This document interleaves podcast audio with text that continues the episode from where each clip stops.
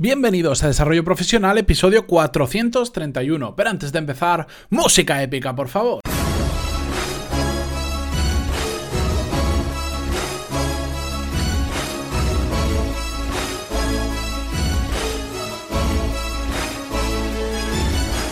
Muy buenos días a todos y bienvenidos a Desarrollo Profesional, el podcast donde hablamos sobre todas las técnicas, habilidades, estrategias y trucos necesarios para mejorar cada día en nuestro trabajo. Hoy, martes 21 de agosto de 2018, continuamos con la tercera parte de la serie que ya sabéis que hemos empezado hace un par de semanas sobre negociar tu sueldo. De hecho, en la primera parte hablamos sobre cuál es el momento adecuado para negociar el sueldo. La semana pasada, en la segunda parte, hablamos sobre cómo hacer una pequeña investigación de mercado para ver cuánto, a cuánto está el sueldo en puestos similares en otras empresas. Una pequeña investigación que podemos hacer cualquiera de nosotros, que no hace falta ni siquiera gastar dinero, simplemente es dedicarle un poco de tiempo, así también situarnos dentro del mercado laboral. Y hoy vamos a ver la tercera parte, vamos a ver todo aquello que va más allá del sueldo, recompensas o ventajas que podemos sentarnos a negociar que no solo son el sueldo bruto anual. La tendencia que tenemos es simplemente a pensar en eso, cuánto dinero termina en nuestro banco al final del mes, cuánto dinero nos ingresan, mejor dicho, pero hay muchos otros puntos sobre los que podemos negociar y sobre todo que a las empresas les suele costar menos negociar que el tema del sueldo, porque las subidas de sueldo muchas veces pues, son complicadas de conseguir. En cambio hay otros mm, factores que son más fáciles y que quiero que los veamos juntos. Evidentemente, no en todas las empresas se pueden dar muchos de los puntos que vamos a ver hoy, en otras sí, en otras no, Simplemente coged aquellas que se adapten mejor a vuestra situación y estudiadlas. Y seguro que me estoy dejando alguna por el camino, pero simplemente he querido poneros aquellas que considero más importantes. La primera de todo es que es la más relacionada con lo que podría ser lo tradicional, con el sueldo bruto anual, sería eh, negociar un variable por conseguir los objetivos. Hay muchas formas de de gestionar este variable y los objetivos, simplemente tenemos que tener en cuenta que si lo hacemos de esta forma, es decir, cuando conseguimos el objetivo que nos hemos puesto con la empresa, nos llevamos una cantidad, la que sea, por llegarlo, tienen que estar muy bien puestos, pero muy muy bien puestos, porque si no se hace bien puede causar el efecto contrario. En lugar de ser una recompensa, puede ser un elemento que nos desmotive, que nos haga enfadar o que nos moleste a nosotros o incluso a la empresa. Imaginaros que eh, la empresa os pone un objetivo que es imposible de cumplir o muy muy complicado. ¿Qué pasa? Que como no lo consigues nunca, nunca pues te vas a llevar ese variable. Y al final, ¿qué pasa? Pues que nos quemamos, porque por más que trabajemos, vemos que nunca cumplimos el objetivo y nos damos cuenta de que nos han vendido un poco eh, gato por liebre, ¿no? En este tipo de situaciones, aparte de que hay que hacerlo bien, pues eh, conviene mucho mejor poner objetivos en tramos más pequeños que sean alcanzables. En el tema, en el mundo de la venta se dan muchísimos, hay muchos tipos de objetivos, pero imaginaros para que lo entendáis que en lugar de decir si vendes 25.000 yo te doy el 1,3, 1,5% de lo que vendas, bueno, pues es más fácil hacer pequeños tramos y decir, mira, cuando vendas 10.000 yo te doy el 1% de la venta. Si vendes 20.000 te doy en lugar del 1 el 1,3 de toda la venta. Y si llegas a 25.000, te doy el 1,5. ¿Qué pasa? Que aunque no lleguemos al objetivo final, vamos probablemente a llegar a, un, a, alguno de los dos objetivos intermedios que hay y nos vamos a llevar no tanto dinero por el variable, pero algo sí. Y con eso vamos a estar mucho más contentos. Por eso digo que la variable por objetivos creo que le dedicaré un episodio completo más adelante porque es un tema bastante complejo que si no se hace bien puede causar muchos problemas. Además, por supuesto, los objetivos tienen que ser medibles.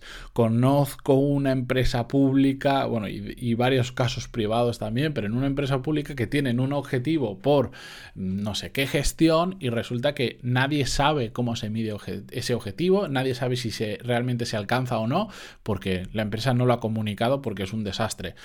¿Qué pasa? Que al final todos los años les dan el objetivo a todos porque dan por hecho que se cumple.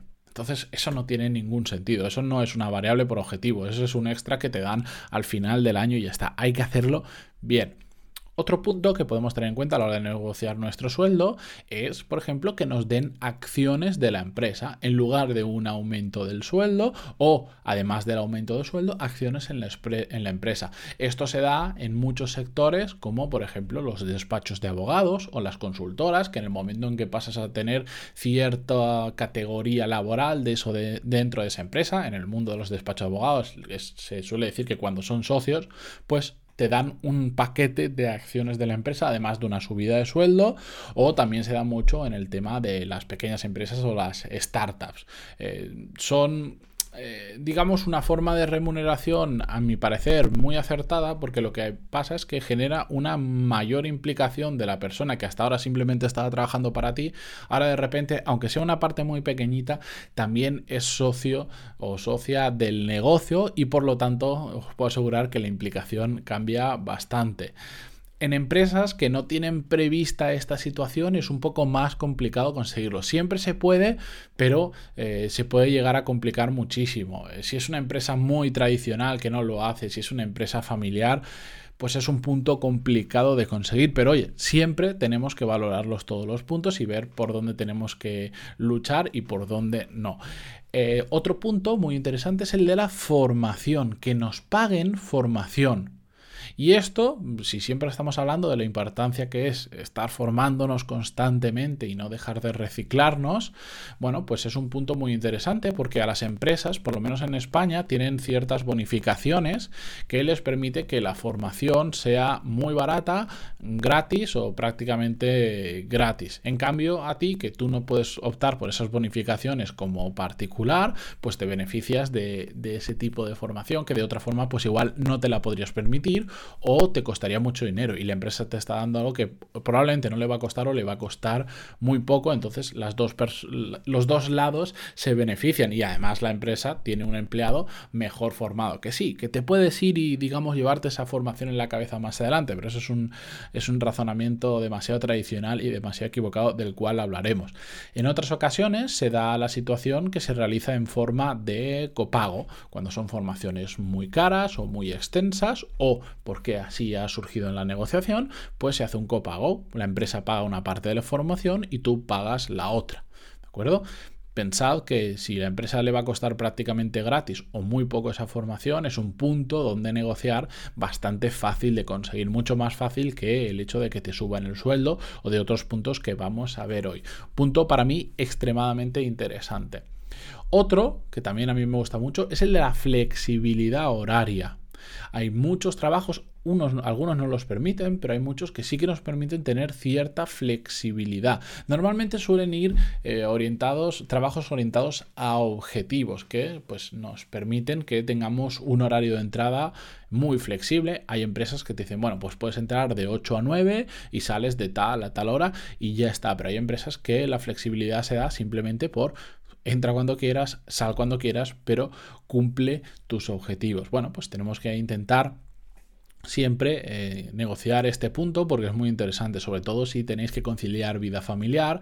No es lo mismo tener que entrar sí o sí a las 8 o a las 9 de la mañana que tener un margen de una hora, de dos horas o incluso no tener ese margen y poder entrar cuando quieras porque os va a permitir conciliar mucho mejor con vuestra familia. Y es un punto que las empresas poco a poco se van dando cuenta de que ese horario fijo de, de 9 a 2 y de 4 a 7 no tiene sentido en la gran mayoría de los puestos de trabajo, así que es un punto que cada vez es más fácil negociar esa flexibilidad horaria.